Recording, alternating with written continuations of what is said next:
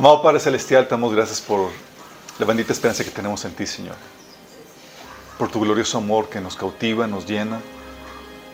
Señor, es tan bueno con nosotros. Queremos, Señor, que tú al día de hoy, Señor, nos hables, hables a través de mí, Señor. Cubras cualquier deficiencia que pueda haber en mi parte, Señor. Que tu palabra se pueda transmitir con toda, con toda libertad, Señor. Con toda claridad, con el poder de tu Espíritu Santo, Señor. Y se siembren en sus corazones para que produzca el fruto que tú deseas en nuestras vidas. Te lo pedimos, Señor, en nombre de Jesús. Sí, el Señor me habló esta semana y quiero tocar la, lo que seguramente va a ser la última. Hoy vamos a ver ya el comienzo de la siguiente serie que es el ser humano, entendiendo el, el ser humano en, eh, en base a la, a la, palabra de Dios. Pero sí, la idea es entender la configuración del diseño que Dios hizo de nosotros. Pero hoy vamos a ver Crónicas del Fin 6, vamos a ver la pasión del esposo por la novia.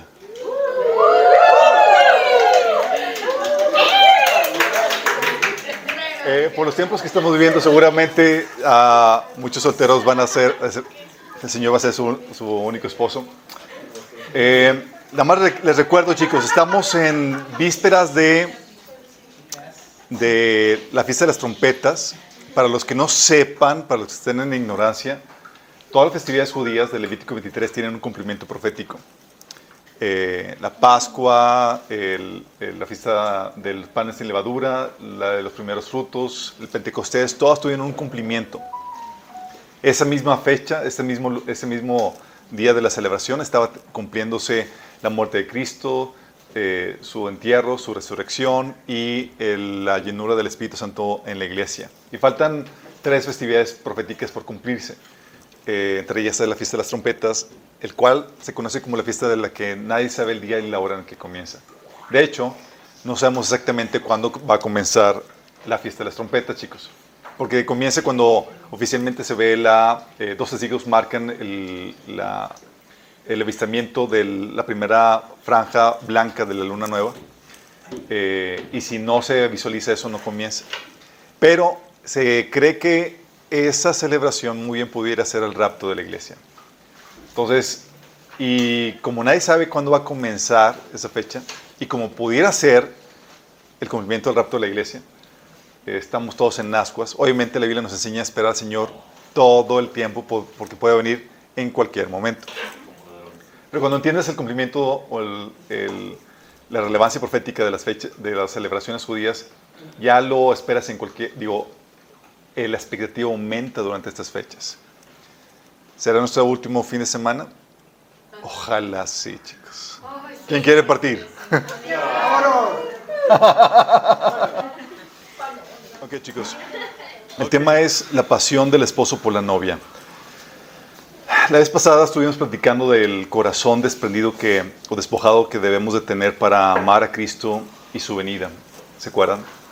Que muchos estamos muy arraigados a las cosas de este mundo y muchas veces tenemos ídolos en, eh, por las cosas de este mundo, familia, eh, riquezas, proyectos, tu estilo de vida, cosas que quieres vivir y demás. Y eso eh, pueden ser ídolos ocultos, escondidos en tu corazón, que a la hora de que venga el Señor se va a manifestar porque vas a lamentar la venida del Señor, aunque muchos ya lo lo están experimentando, piensan en la venida del Señor y lo ven como con resentimiento, como, no, Señor, ahorita no, tengo muchas cosas que quiero vivir. Y habíamos platicado qué pasa con eso, estatua de sal, ¿se acuerdan? El Señor nos advirtió acerca de la esposa de Lot en ese sentido. Eso fue lo que vimos la vez pasada. Esta vez no quiero platicar del corazón tuyo, de cómo debe estar, sino quiero platicarte del corazón de, corazón de tu amado. De cómo y cuánto te anhela y te desea. Sí. Eh, esta va a ser una palabra de esperanza para los que estamos aquí ahorita, para que entendamos el corazón de Dios. Eh, pero también va a ser una palabra de esperanza para los que se quedan, chicos. Imagínate que el rapto fuera en estos días y te llegaras a quedar. Bueno, pues. Ok, esta sería una palabra de esperanza. ¿sí? En esta temática vamos a, tra a tratar temas PG-13. Eh, Para los que no entiendan, eh, vamos a tocar punto de cantar de cantares. ¡Sí! Esa es la pasión que estamos buscando, chicos. Esa es la pasión que estamos buscando. Y vamos a y esto va a ser va a ser muy revelador. Va a ser muy revelador particularmente para los varones y los varones casados.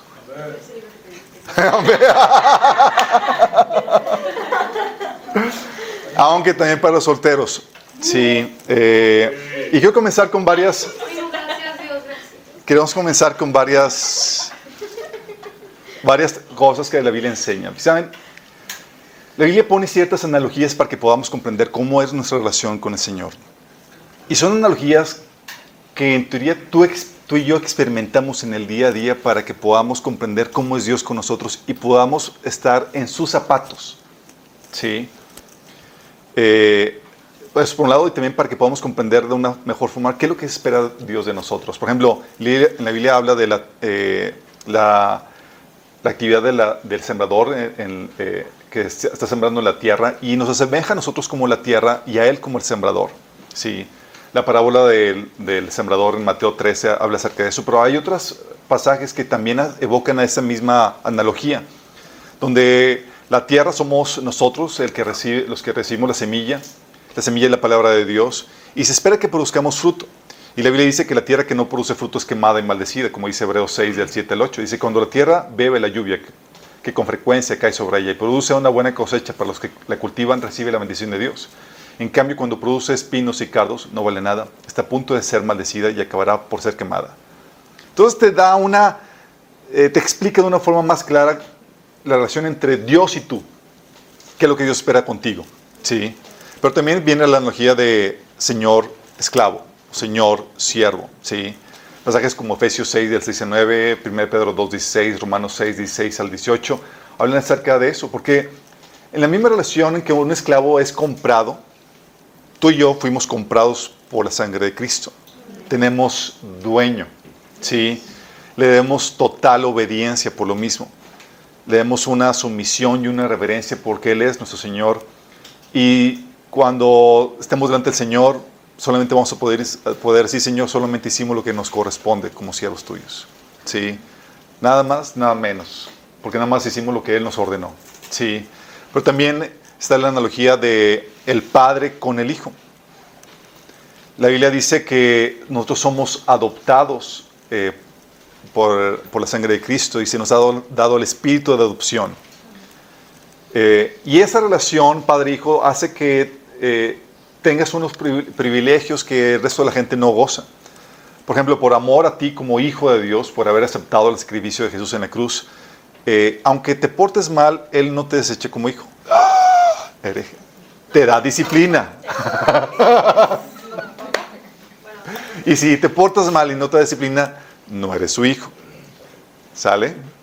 De hecho, dice 2 Samuel 7, del 14 al 17, una palabra que se refería a, a, Salomón y aplica a nosotros. Dice, yo seré su padre y él será mi hijo.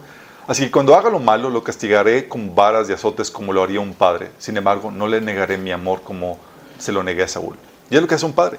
El padre, aunque eh, tiene su hijo que a veces se porta mal, no es como que rechaza su amor, simplemente le da la disciplina que le corresponde, pero sigue amándolo, ¿sí? Y eso lo podemos ver Dios con nosotros, la Biblia habla acerca de eso en, Hebreos 12, del 4 al 11, cómo eh, Dios nos trata como hijos dándonos disciplina cuando nos portamos mal, también como el proceso de crianza de nuestro Padre Celestial es para llevarnos a madurez, a una adultez, donde ya no está detrás de nosotros, sino que ya por nosotros sabemos qué y cómo debemos de comportarnos. Y también como hijos somos herederos y coherederos juntamente con Cristo de todos los bienes de nuestro Padre. Es decir, vamos a heredar la creación de Dios. genial. Restaurada, chicos, hay que. Restaurada. está ya bien fea. No, restaurada. Sí. Exactamente. Pero dentro de estas analogías también está la del esposo y esposa, chicos. La Biblia dice que la noche que Jesús fue entregado, hizo un pacto con sus discípulos y con el resto de los redimidos que somos la iglesia. Nos desposó, es decir, nos casamos con Él. Y hay una relación de pacto entre ambos, la relación de pacto de, para amarnos a pesar de las fallas que podamos tener, a pesar de las tribulaciones que puedan venir. El amor y la fidelidad no falten en la relación. De hecho, esto lo puedes ver en la relación de Dios con el pueblo de Israel en Ezequiel 16, 8, cuando dice con respecto a Israel, Dios hablando, dice, cuando volví a pasar, vi, vi que ya tenías edad para el amor. Entonces te envolví con mi manto para cubrir tu desnudez y te pronuncié mis votos matrimoniales. Hice un pacto contigo, dice el Señor soberano, y pasaste a ser mía. Qué hermoso, ¿no? Y ese pacto donde ya somos desposados, no somos, déjame decirte, el término de la Biblia cuando habla de que somos la novia de Cristo, no somos la novia de que andan quedando. No hay noviazgo en la Biblia, chicos. Cuando habla de novia ya ya estamos casados. ¿Sí? Ya estamos desposados.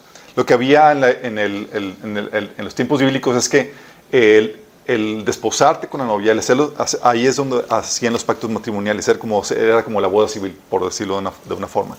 Pero la celebración o la consumación del matrimonio venía típicamente un año después, cuando el esposo ya tenía el lugar preparado pero la, preparaba el lugar para la, esposa una vez ya casados, chicos. Si la esposa guardaba eh, un tiempo de espera en la casa de sus padres, en lo que el esposo iba a preparar el lugar para, la esposa, y luego volvía por ella para, para que ya empezaran a vivir juntos. Pero dentro de ese matrimonio ya, la, ya tenían el deber de guardarse sexualmente y sentimentalmente el uno para el otro. ¿Sí? Que es el, sinónimo para nosotros como iglesia de santificarnos. Ya nos guardamos para nuestro Señor. Sí, nuestro corazón y nuestra lealtad es para Él. Sí.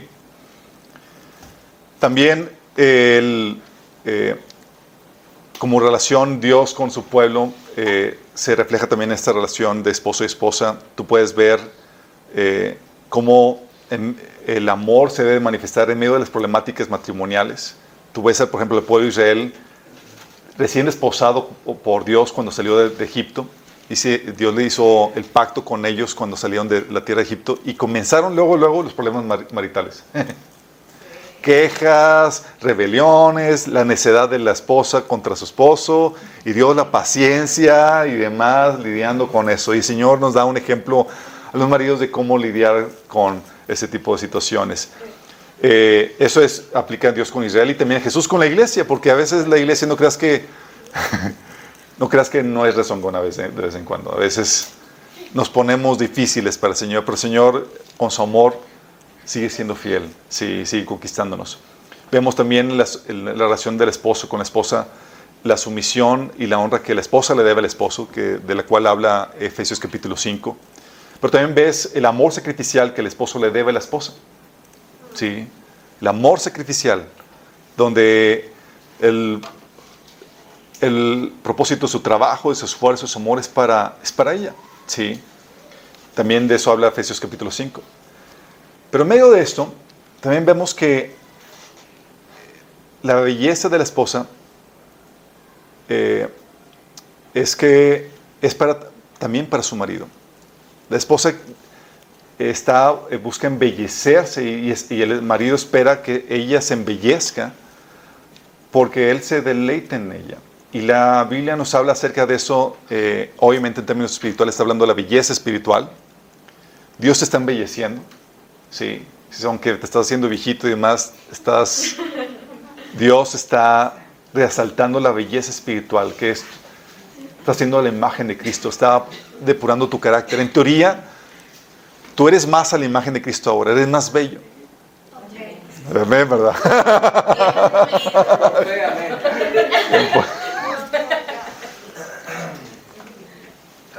Pero también el deseo que el esposo, el deseo físico, sexual que el esposo tiene para la esposa en lo natural, también se refleja en lo espiritual, chicos.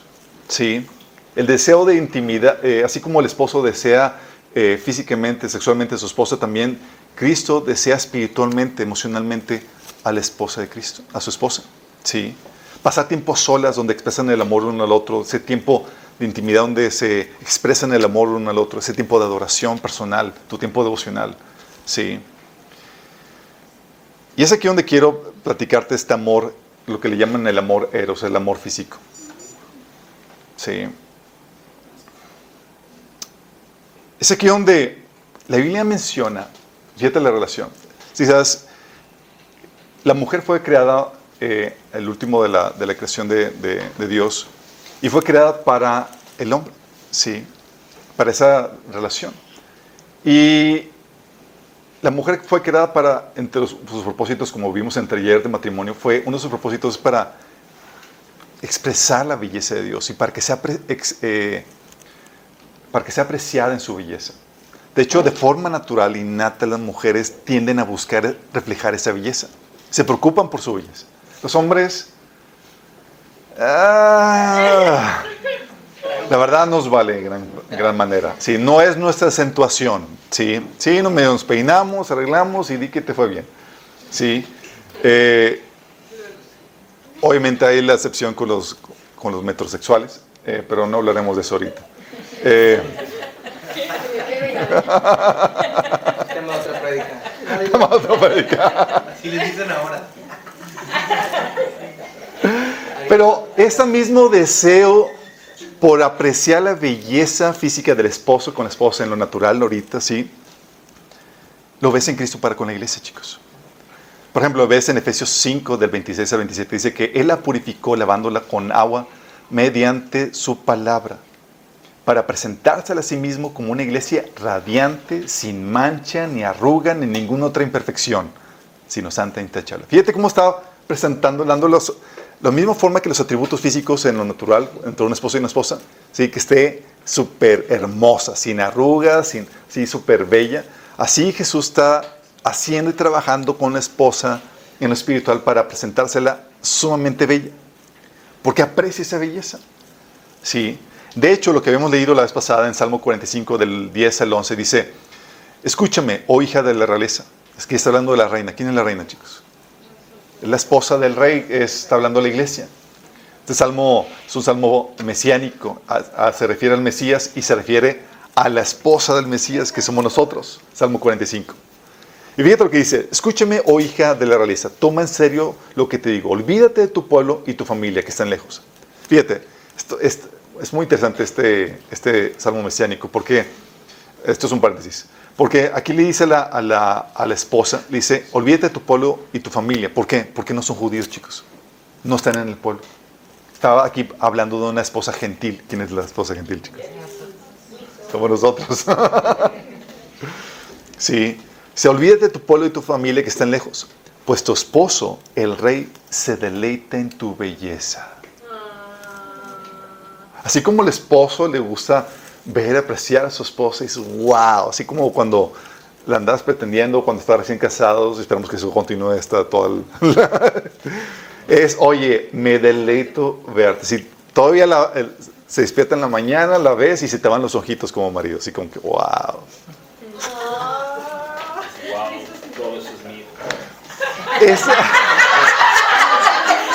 Oh, eso es mío, exactamente. Exactamente. Los maridos está, los maridos entendemos, exactamente. Sí,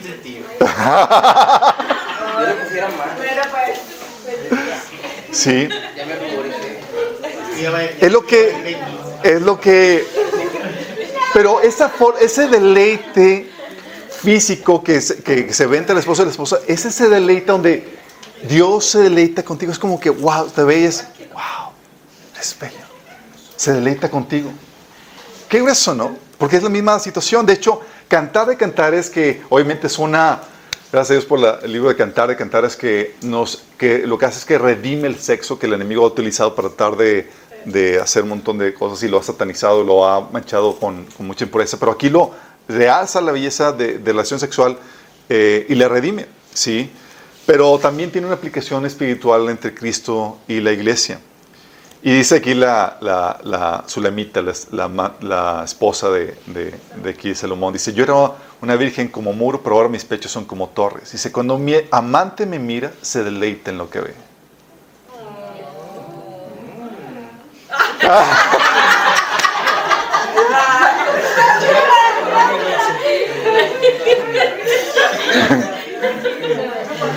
Quiero que entiendas esto. Sí. quiero que entiendas esto. Este amor pasional él le da la chispa a la relación marital, chicos. Es así crucial porque es esa pasión donde están clavados el uno por el otro. Y es lo que Dios espera en esa relación tú con Él, chicos. De hecho, todo cantar de cantares habla de esa pasión sexual emocional el uno por el otro. Es así, bien meloso, bien dices, ay, hasta da.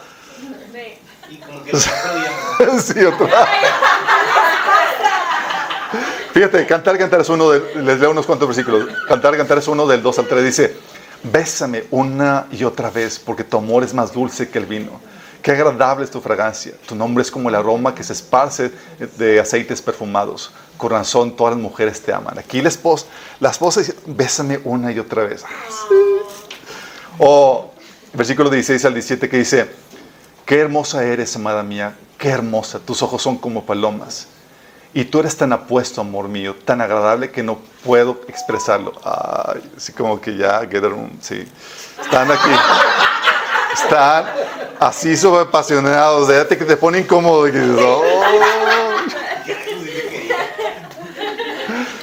De hecho, Cantar de Cantar 2 del 4 se dice, Él me escolta hasta las salas, hasta, hasta la sala de banquetes, es evidente lo mucho que me ama. Fortaléceme con pasteles de pasas, refresquenme con manzanas, porque desfallezco de amor, dice la sulamita. Si su brazo izquierdo está debajo de mi cabeza y su brazo derecho me abraza. Qué rezo, ¿no? Cantar de Cantares 4 del 1, versículo 9 y 11 dice, eres hermosa, amada mía, tan hermosa que no puedo expresarlo. Has cautivado mi corazón, tesoro mío, esposa mía. Lo tienes como rehén, como una, con una sola mirada de tus ojos, con una sola joya de tu collar tu amor me deleita, tesoro mío, esposa mía. Tu amor es mejor que el vino, tu perfume más fragante que las especies. Tus labios son dulces como el néctar, esposa mía. Debajo de tu lengua hay leche y miel. Tus vestidos están perfumados como los cedros del Líbano. ¿Sabes esta pasión, el uno por el otro? O sea, tú no los ves apáticos, los ves y dices, wow, estos están clavadísimos el uno por el otro. Sí. Sí, el deseo, el amor eros, el, amor romántico el uno por el otro y hasta el deseo por, por la intimidad sexual del uno por el otro se ve en este libro de Cantar y Cantares. Nada más imagínate la Sulamita en un arranque de pasión, dice, prácticamente le dice, aquí en el jardín tómame. Sí.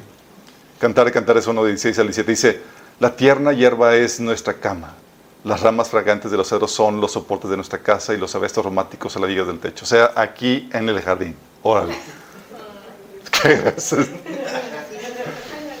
o cantar, cantar estrés de cantar, cantar estrés del 1 al 4 dice, encontré a mi amado, lo tomé y lo abracé con fuerza y lo llevé a la casa de mi madre, a la cama de mi madre donde fui concebido. Eso sí es too much. Ahí ya está raro. Ya no hay respeto. Cantar y Cantar es 4 del 12 al 16 dice,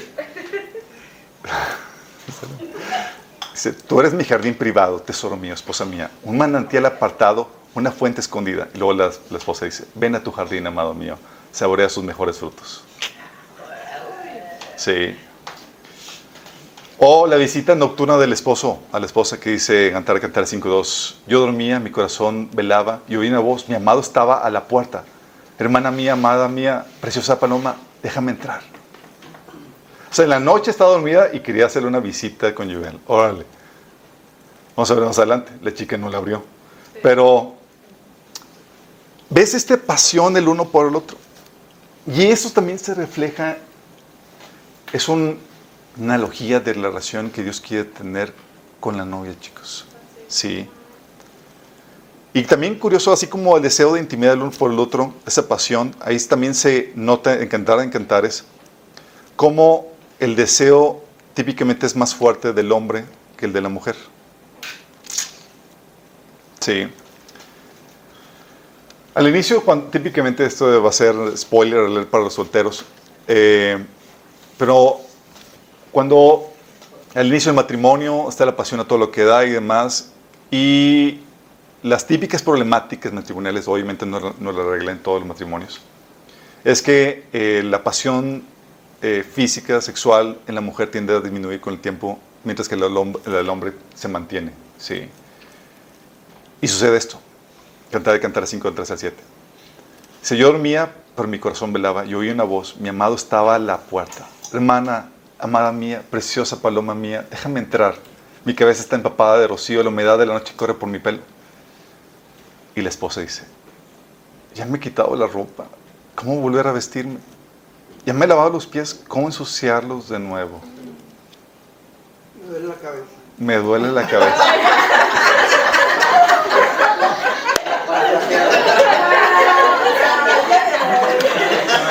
Me la cabeza. Oh no, estoy cansada.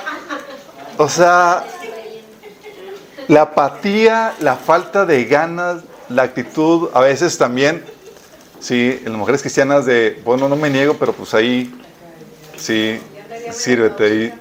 Eh, Sí, de hecho, la actitud de no hay, no hay interés.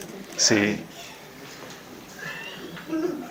Y muchos solo tienen, no solo tienen pasión, sino, muchos no tienen pasión, sino eh, solo la no negación que les digo. Si es que, oye, no hay pasión el uno por otro, pero no me niego.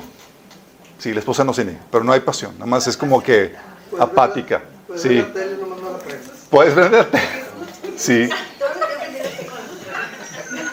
Porque dicen, yo soy una mujer cristiana, 1 Corintios 7, del 3 al 5, dice, el hombre debe cumplir su deber conyugar con su esposa, igualmente la mujer con su esposo. La mujer ya no tiene derecho sobre su propio cuerpo, sino su esposo. Tampoco el hombre tiene derecho sobre su propio cuerpo, sino su esposa. No se nieguen el uno al otro a no ser de común acuerdo y solo por un tiempo para dedicarse a la oración. Y aquí te enseña a no negarte. Pero una cosa es no negarte y otra cosa es hacerle compasión.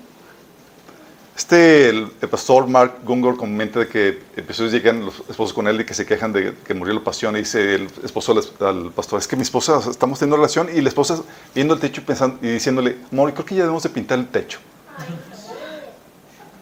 En medio del acto. Sí. O y empiezas a sacar pendientes y demás. Es como que dices, no se niegue, pero no hay pasión. Sí.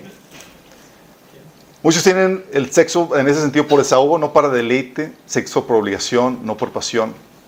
Y de hecho este pastor Mark Gungor dice que el mejor regalo de una esposa que le puede dar a una esposa es el sexo pasional. ¿Sí? Porque todos queremos cantar de cantares en nuestra vida, chicos. Tú ves cantar cantar y dices, wow, yo quiero ese tipo de relación. ¿Sí? Esa pasión. Y al igual que tú, Cristo desea que seamos una novia apasionada. Sí. Dice Cantar y Cantares 3 del 1 al 4, hablando de esta pasión de la novia. Fíjate lo que dice. Una noche mientras estaba en mi cama suspiré por mi amado. Suspiraba por él, pero él no venía. ¿Quién está suspirando por quién? La novia. Así que me dije, me levantaré y recogeré y recorreré la, recorreré la ciudad y buscaré por todas, por todas las calles y las plazas. Buscaré a mi amado. Entonces busqué por todas partes, pero no lo encontré. Los guardias me detuvieron mientras hacía sus rondas y yo les pregunté, ¿Has vi- ¿han visto ustedes al hombre que amo? Y apenas me alejé de ellos, encontré a mi amado. Lo tomé y lo abracé con fuerza, lo llevé a la casa de mi madre, a la, casa, a la cama de mi madre donde fui concebida. O sea, la búsqueda de la pasión porque quería tener una noche de pasión con su amado. ¿Qué tal? Sí. Lo que el Señor está buscando es eso. Y este es una tipología espiritual, chicos. La aplicación espiritual a nosotros va dirigido de esta forma, chicos. Especialmente esto aplica a los hombres. Como la relación con Dios es espiritual, emocional, en ese sentido las mujeres se desenvuelven mejor que los hombres y buscan más a Dios que los hombres, chicos. De forma natural. Sí. Porque es esta relación espiritual, emocional. La relación física, la pasión física que el hombre quiere tener con su esposa eh, es, una, es un reflejo de la pasión espiritual, emocional que Dios quiere tener con el hombre, chicos. Sí. Y es donde Dios de forma, eh, hablando en términos generales, obviamente hay excepciones, puso en el varón un líbido mayor con un propósito. En términos generales, Dios puso en, en los varones un líbido, un deseo sexual más intenso que en la mujer y fue adrede para que entendiéramos la misma dinámica que hay entre Dios y nosotros. A los hombres nos cuesta, nos, cuesta trabajo entender, pero esto nos ayuda. Al igual que el hombre tiene un mayor anhelo físico de intimidad con su esposa, y así sucede entre Jesús y tú, Él anhela esos tiempos de intimidad espiritual emocional contigo. Te anhela, así se deleita en ti, dice, quiero tener un tiempo contigo. Sí. ¿Y qué hace Dios? Pone eso para que lo comprendas. Tú puedes sentir lo que tu amado Señor siente cuando rechazas sus insinuaciones, acercamientos para tener un tiempo solas contigo. Sí. Para cuando rechazas sus insinuaciones o cuando te sientes apático o desinteresado. Hasta que te pone en la misma situación que Él tiene contigo. Entonces vas con el Señor para hacer tu proceso de sanidad. Señor, es que mi esposa, ella no, no me desea tanto como yo a ella y no quiere pasar tiempo conmigo. Y el Señor dice, ahora me entiendes lo que tengo que pasar contigo. ¿Y las mujeres cómo entienden? Ahorita vamos a eso. Sí. Y dices, el Señor te dice, ¿quieres una esposa apasionada? Yo también anhelo una esposa apasionada que me desee. Y el Señor te recuerda, tú eres mi esposa. Sí. Porque tienes a un Señor que te anhela vehemente y celosamente. Dice, por ejemplo, Santiago 4 del 3 a 5. Pedís y no recibís porque pedís mal para gastar en vuestros deleites. Oh almas adúlteras, ¿no, sab- ¿no sabéis que la amistad del mundo es enemistad contra Dios? Cualquiera pues que quiera ser amigo del mundo se constituye en enemigo de Dios. ¿O pensáis que la Escritura dice en vano, el Espíritu que Él ha hecho morar a nosotros nos anhela celosamente? O sea, Él, ¿cómo te explicarte que tú eres su deleite, tú eres su pasión, Él te cela? Él quiere estar contigo, quiere tener esos tiempos contigo. Te llama esa intimidad. Sí. Tal así que Pablo le escribió a la iglesia de Corintios en 2 Corintios 11 del 1 al 3. Espero que toleren un poco más de mis tonterías. Por favor, ténganme paciencia, pues los celo con el celo de Dios mismo. Los prometí como una novia pura a su único esposo, Cristo. Pero temo que de alguna manera su pura y completa devoción a Cristo se corrompa, tal como Eva fue engañada por la astucia de la serpiente. Aquí hablando de que sabes que tu devoción por el Señor se- se desvía. Y al igual que un matrimonio normal, chicos, la pasión se puede perder. Al inicio, por la emoción inicial, todo es cantar de cantares. Y luego lamentaciones. Ah.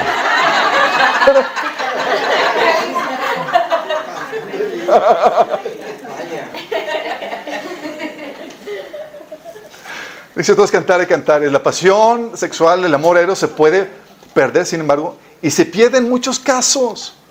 De repente son solo dos colegas de trabajo, sacando chamba de los hijos, la casa, la profesión, el ministerio, y la pasión en la relación se sumó.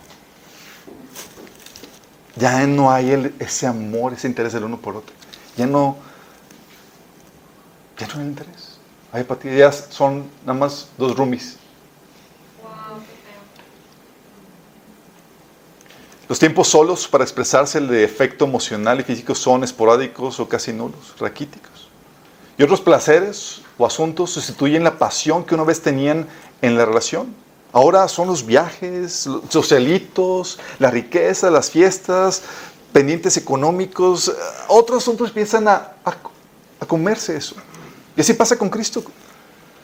Por algo que, ¿Por qué crees que Jesús te dijo esto en Lucas 21, 34? Mirad también por vosotros mismos que vuestros corazones no se carguen de glotonería y embriaguez y los afanes de la vida, y venga de repente sobre vosotros aquel día. Eso que se carguen, se llenen, o se habla de que el corazón se endurece. O sea, donde ya no está la pasión tuya por tu Señor, ya no hay ese amor pasional entre tú y tu amado. Ahora lo que te carga tu corazón, lo que llena tu corazón, son eso, eso, eh, esos placeres, esos afanes. Qué triste. Ya no hay anhelo o no un disfrute. Ya tus tiempos devocionales es mera checklist. Tú estás, el Señor quiere pasar tiempo contigo, tú estás ya pensando en tus pendientes y demás, otros asuntos. Ya no, sé, ya no hay ese tiempo de deleite personal con tu amado. Sí, los dates se convierten tus tiempos devocionales se convierten en asuntos de trabajo o mero ejercicio intelectual. Y eso hace que la pasión se vaya perdiendo. Porque hay otras cosas que empiezan a, llenar tu corazón. Por eso Jesús nos advirtió, ¡eh! Que vuestros, vuestros corazones no se carguen de la glotonería, de la embriaguez y de los afanes de esta vida. O sea, cuando habla de glotonía, habla de estos placeres, ¿sí? De la tierra. Corazón se puede endurecer por eso. Y en muchas parejas sucede eso, chicos. O sea, de repente se encuentran y ya no... Y sus asuntos o, su, o su relación ya solas es un asunto de dependientes, de trabajo, los niños, esto, pero ya no hay un deleite el uno por el otro, ya no hay esa pasión. Y el Señor no quiere eso contigo. El Señor no quiere que la pasión muera. Sí. Y es donde el esposo, ¿sabe lo que hace, chicos? No se da por vencido y se empeña a conquistar a la esposa apática. Es decir, tú.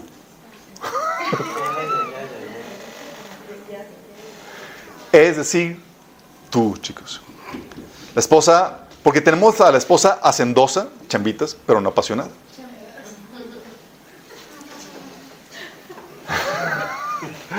Apocalipsis 2 del 1 al 4, fíjate lo que dice, lo que dice Jesús. Escríbele al, al ángel de la iglesia de Éfeso. Sabemos que la iglesia es la esposa de Cristo, ¿sale? Y aquí le escribe a la de Éfeso. Dice, esto dice el que tiene siete estrellas en su mano derecha y se pasea en medio de los siete candelabros de oro. Conozco tus obras y tu duro trabajo y tu perseverancia. Sé que no puedes soportar a los malvados y que has puesto a prueba a los que dicen ser apóstoles, pero son, no lo son, y los has descubierto que son falsos. Has perseverado y has sufrido por mi nombre sin desanimarte. O sea, una esposa sumamente diligente, chicos. O sea, dices, wow, una mujer virtuosa, no. Le faltaba cantar de cantares. Y le dice, Señor, sin embargo, tengo en tu contra que has abandonado tu primer amor. Diligente, chambita, disciplinada, pero ya no, ya no era cantar de cantares. Ya esposa apasionada que quería, que quería tener esos tiempos de intimidad donde quería disfrutar a su amado, nada más, adorarlo, estar solas con él y deleitarse en él. Le llega con él, ¿qué, tengo que hacer? Sí. Y dices, wow, qué esposa ejemplar, está el celo por, por eh, hacer lo que su Señor le dice y demás, pero ya no había ese disfrute. Y el Señor le está quemando, oye, tu primer amor no está. O sea, se perdió esa conexión emocional, pasional con su amado, chicos. Qué fuerte. Tienes a la esposa también con el corazón absorto en estatus, riquezas, socialitos y otras cuestiones que el mundo ofrece. Apocalipsis 3 del 14 al 20 dice, escribe al ángel de la iglesia de la Odisea. Esto dice el amén, el testigo fiel, el veraz, el soberano de la creación de Dios. Conozco tus obras, sé que no eres ni frío ni caliente. Ojalá fueras lo uno o lo otro. Por tanto, como eres, no eres ni frío ni caliente, sino tibio, estoy por vomitarte de mi boca. Dice, soy rico, me ha enriquecido y no me hace falta nada. Pero no te das cuenta de cuán infeliz, miserable, pobre, ciego y desnudo eres tú. O sea, aquí y ya, está, ya me lo estoy pasando bien, tengo una riqueza y demás, pero había perdido la relación. Otros deleites, pero ya no había esa relación. Dice, por eso te aconsejo que de mí compres oro refinado por, por el fuego para que te hagas rico, ropas blancas para que te vistas y cubras tu vergonzosa desnudez y colirio para que te lo pongas en los ojos y recobres la vista. Yo reprendo y disciplino a todos los que amo. Por lo tanto, sé fervoroso y arrepiéntete.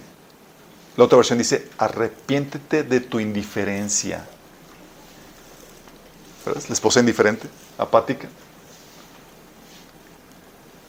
Y fíjate el versículo 20. Mira que estoy a la puerta y llamo. ¿Te acuerdas el pasaje de Cantar y Cantares que vimos que el esposo estaba, el esposo está a la puerta? Esposa, amada mía, ábrame.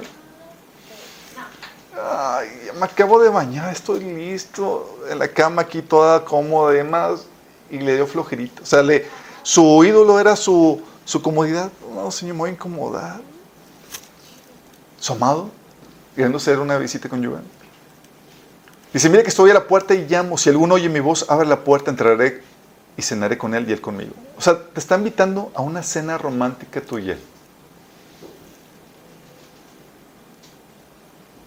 A esta chica. Tienes a esta mujer, esta, esta esposa, que su corazón estaba absorto con su estatus, riquezas, otros placeres, pero la pasión por su Señor quedó fuera. También había perdido la conexión pasional, emocional con su amado. Otras cosas la satisfacían. Soy rica, me la llevo bien, tengo estatus, hago mis socialitos aquí y allá, tengo mis amigas y toda la cosa. Pero había perdido esta relación con su amado. Tienes con el pueblo de Israel, chicos, le reclamó de Dios que le decía, todo el día extendí mis manos hacia un pueblo desobediente y rebelde. ¿Te imaginas Dios diciendo, hermano, ven a mis brazos, que está contigo? No.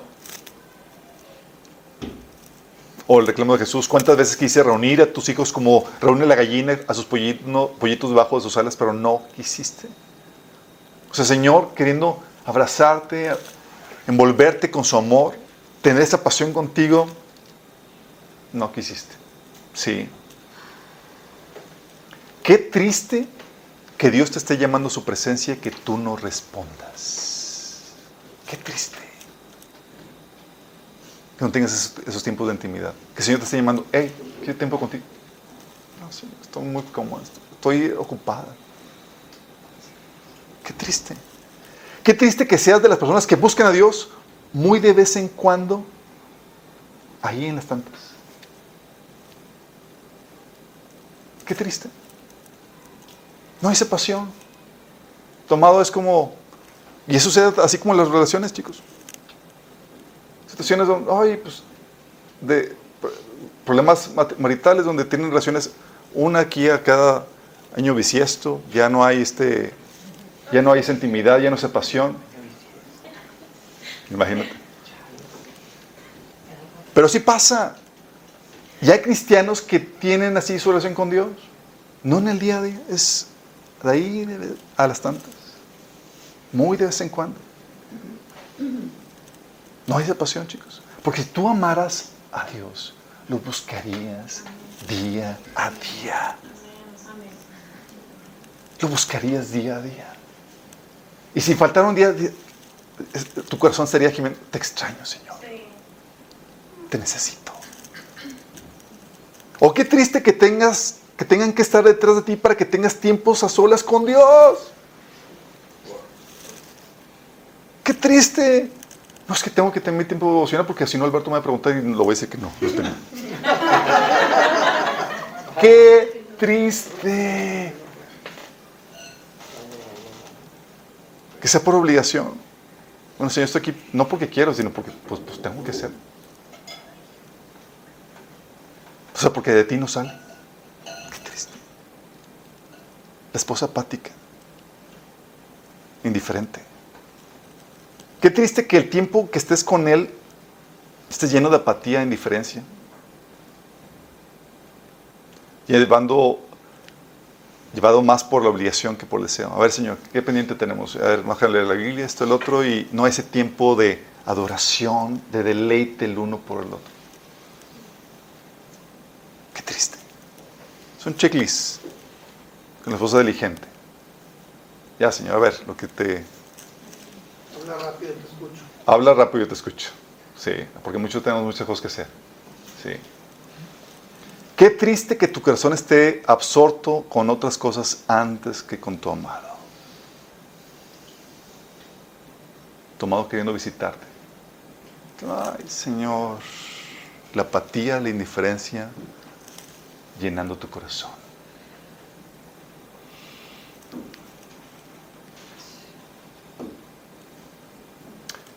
Creo que los hombres deben de estar ya más identificados. A veces no entendemos eso. A las mujeres les hacen más clic espiritual, emocional con el Señor. Los hombres a veces batallamos. Pero entender cómo la analogía que es entre esposo y esposo ya puedes entender, ah, ya, sí. Y es que el amor de muchos por su Señor está dormido, chicos. La Biblia habla de que el amor puede estar dormido. De hecho, Cantar Cantar 2.7 dice, prométeme, oh mujeres de Jerusalén, que las gacelas, por las gacelas y los siervos salvajes, que no despertarán al amor antes que llegue el momento apropiado. Despertar el amor, ¿cómo? ¿Puede estar dormido? Sí, puede estar dormido.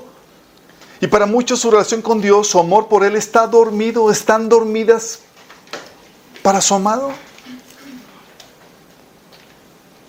Apocalipsis 3, 3 dice, vuelve a lo que escuchaste, Cristo, al principio, dice el Señor a una, a una iglesia, a una suma. Dice, vuelve a lo que escuchaste, Cristo, al principio, reténlo con firmeza, arrepiéntete y regresa a mí. Si no despiertas, vendrá a ti de repente como menos, cuando menos lo esperas, como la ladrón. O sea, el Señor pidiéndole, regresa a mí, te amo, te extraño, despierta, despierta ese amor, esa pasión. Y es aquí donde tienes que tener mucho cuidado, porque el Señor te anhela celosamente. Quiere tener una cita contigo, donde tú te puedas deleitar en Él y, Él en ti, donde se pueda pueden intimar juntos espiritual y emocionalmente, chicos. Se requiere, lo requieren. Pero si tú lo rechazas, tus continuos rechazos a las insinuaciones de Tomado para corresponder la pasión que siente por ti, puede ocasionar que Tomado te deje, te abandone para darte lo que mereces. Cantar de cantar es 5 del 12 a 7. Escucha. Dice la novia. Yo dormía pero mi corazón velaba. O sea, estaba entre despierta y dormida, una tibiecita. ¿Sale? Y oí una voz, mi amado estaba a la puerta. ¿Te acuerdas? Apocalipsis 3.20, estoy a la puerta y llamo.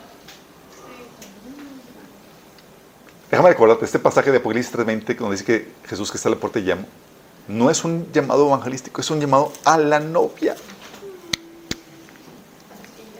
a los que ya son. Dice, mi amado, dice, oye una voz, mi amado estaba a la puerta, hermana mía, amada mía, preciosa paloma mía, déjame entrar. Mi cabeza está empapada de rocío, la humedad de la noche corre por mi pelo. Y la novia dice, ya me he quitado la ropa, ¿cómo volver a vestirme? Ya me he lavado los pies, ¿cómo ensuciarlos de nuevo? ¿Tú qué excusas pones? Ay, Señor, estoy cansado. Señor, de cabeza. Señor, mañana. ¿Qué excusas pones? Dice, mi amado pasó la mano por la abertura del cerrojo. O sea, tratando de abrir el amado todavía insistiendo. Se estremecieron mis entrañas al sentirlo. Me levanté y le abrí, le abrí a mi amado. Gotas de mirra corrían por mis manos porque había dejado ahí en el cerrojo se deslizaban entre mis dedos y caían entre la, entre la aldaba. Le abrí a mi amado, pero ya no estaba ahí. Se había marchado y tras su voz se fue mi alma. Lo busqué y no lo hallé. Lo llamé y no me respondió.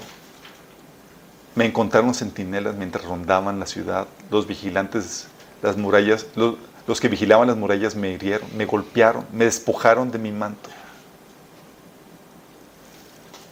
¿Se entiende la simbología aquí con esto? Es la novia que se quedó en la tribulación. La novia que se queda en la tribulación, chicos, es la esposa apática, que perdió la pasión de cantar de cantares. Que los tiempos con Dios eran no había pasión, no había, era, eh, Señor, ahí te busco cuando se me.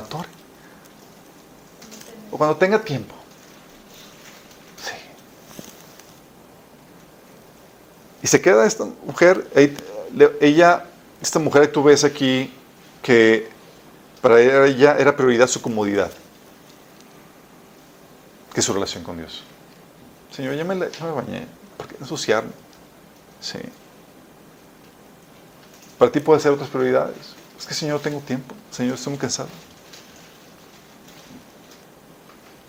Y no respondió a la insinuación de su esposo. Hoy quiero tener una cita con Giovanni. Quiero estar contigo. Quiero tener intimidad. Bye. Perdió la pasión. Pero fíjate esto. El Señor dijo, bye. Sí, te di la oportunidad. Te busqué y no respondiste ahora te dejo. y vas a experimentar lo que es estar sin mí. ¿Qué sucede? Tu corazón endurecido, que se ha endurecido, se ha llenado de otras cosas. Cosas que te dejan, que te tendría, de las cuales el Señor te tendrá que despojar en la tribulación para volverte a conquistar. Porque ¿cuál es la razón por la cual no estás buscando, Señor, ha tomado compasión? Porque hay otras cosas que, que amas, que son importantes, que son más relevantes. Señor no, es lo prioritario. Y el Señor te puede dar este trato, así como Dios planea darle este trato al pueblo de Israel. Fíjate lo que dice Oseas 2 del 8 al 15. Dice, ella no ha querido reconocer que soy yo quien le da el grano, el vino nuevo y el aceite. O sea, todas las bondades que el Señor hace para conquistar tu corazón. ¿No quieres reconocerlas? Si yo le he multiplicado la plata y el oro, ¿y qué hizo con ellos? Falsos dioses. Y eso es lo que hacemos, chicos. Recibimos la bendición de Dios y los convertimos en ídolos el placer, la comodidad, las riquezas y demás. Dice, por eso ha llegado el momento que te quitaré mi trigo mi vino nuevo. La dejaré sin lana y el lino que le di para cubrir sus nubes. Voy a exhibir su, su desvergüenza a la vista de sus amantes y nadie le, la librará de mi mano. Pondré fin a todo su holgorio y a sus fiestas solemnes. Devastaré sus vides y sus higueras que consideraba la paga de, su, de sus amantes. La convertiré en maleza y los animales del campo acabarán con ella. La llamaré a cuentas por los días que quemaba ofrendas a sus falsos dioses, cuando se adornaba con zarcillos y joyas y, olvidándose de mí, se iba tras sus amantes, afirma el Señor. Y eso pasa con nosotros, chicos. Señor, te, te, llama a tener cita contigo. Señor, no tengo tiempo, tengo otro amante que atender. Sí. Dice, ¿Y qué hace el Señor? La estrategia. Voy a llevarte a ese, te voy a despojar de todo para que no tengas ya ídolos. ¿Y sabes qué va a venir con la tribulación, chicos? Donde el Señor ya quita la economía, quita la estabilidad, ya no hay, ¿qué deseas? Porque no va a haber nada. ¿Qué, ¿Qué puedes decir? Sí. Te despoja de todo. Sí. Dice, la llamaré cuentas por los días que quemaba ofrendas a sus falsos dioses, cuando se adornaba de zarcillos y joyas y olvidándose de mí, se iba tras sus amantes, afirma el Señor. Por eso, ahora voy a seducirla, me la llevaré al desierto y le hablaré con ternura. Chicos, ¿qué hay en el desierto? Nada. No hay amantes. Ya no hay nada que, con, que, con que pueda conquistar tu corazón. ¿Sabes qué pasa cuando la iglesia parta? Empieza el desierto. Incomodidades de hambre. Incomodidad. Ya no hay nada. Y ahí en el desierto, el Señor va a seducir tu corazón. Fíjate la insistencia de Dios, chicos. O sea, a la esposa que se queda, Dios no la abandona por completo. Sino que va a trabajar con su corazón para reconquistarla. Y lo va a lograr. O sea, 5.15 dice, entonces regresaré a mi lugar hasta que reconozcan su culpa y se vuelvan a mí. Pues tan pronto lleguen las dificultades, me buscarán de todo corazón.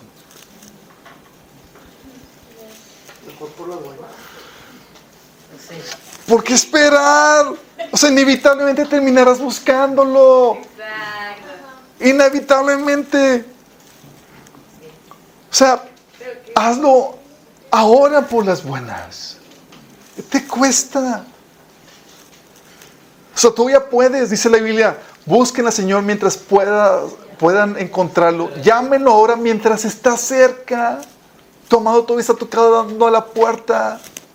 Sí, quiero tener un tiempo contigo. Quiero rescatar esa pasión que teníamos el uno por el otro.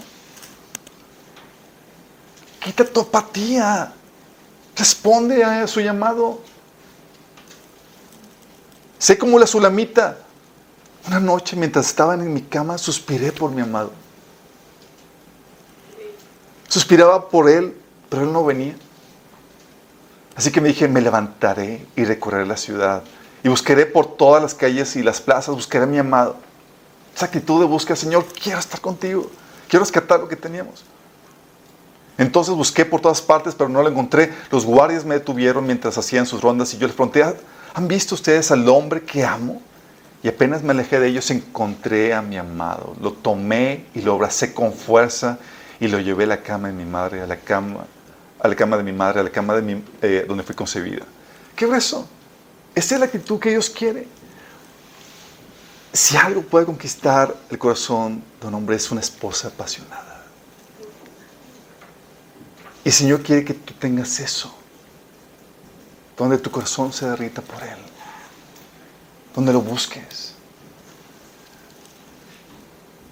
Acepta su llamado para tener una noche romántica. He aquí yo estoy a la puerta y llamo. Está afuera. Si alguno oye mi voz y abre la puerta, entraré a él y cenaré con él y conmigo. Tú y yo, juntos con las velitas, la florecita y toda la cosa. Sí. Una noche, tú y yo, un date. Sí.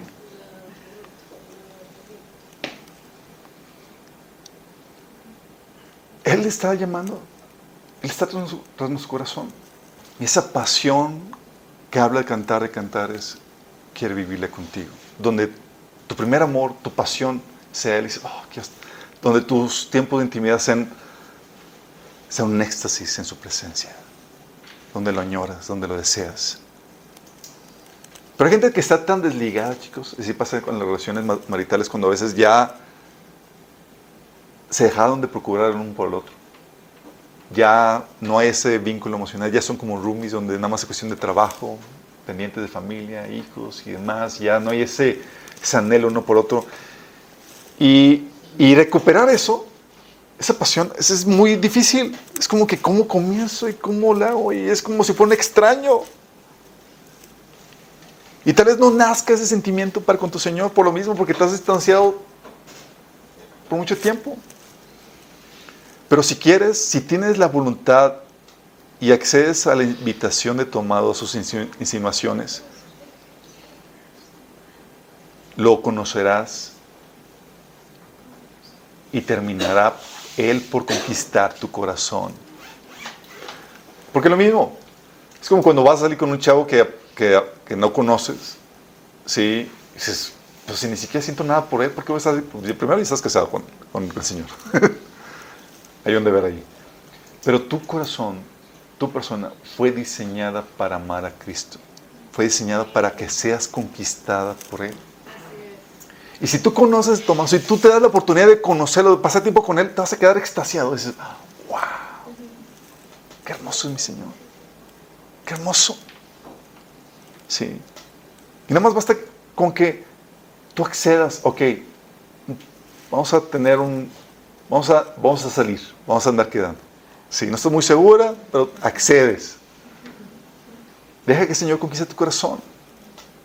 Hiciste en ello hasta que el sentimiento empiece a surgir y va a surgir. Y es como una, tal cual como una relación marital donde empiezan a trabajar.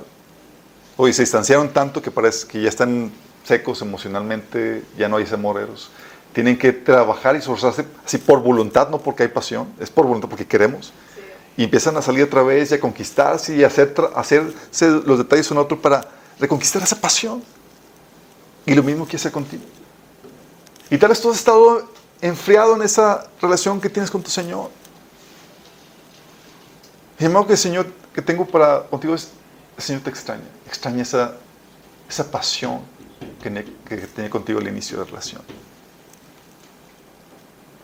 El Señor quiere volver a tener contigo cantar de cantar, donde decía el novio, mi esposa es hermosa, y la novia, mi esposo es bellísimo, y, se, y le apasiona el uno por el otro. Y, el Señor quiere estar contigo porque sigue siendo su deleite. Sigues siendo su deleite. Y ahorita todavía hay tiempo. ¿Por qué esperar a buscar al Señor en malos términos? ¿Para qué esperar cuando ya sea el desierto? Abrir la puerta cuando ya se fue. Abrir la puerta cuando ya se fue. ¿Por qué esperar?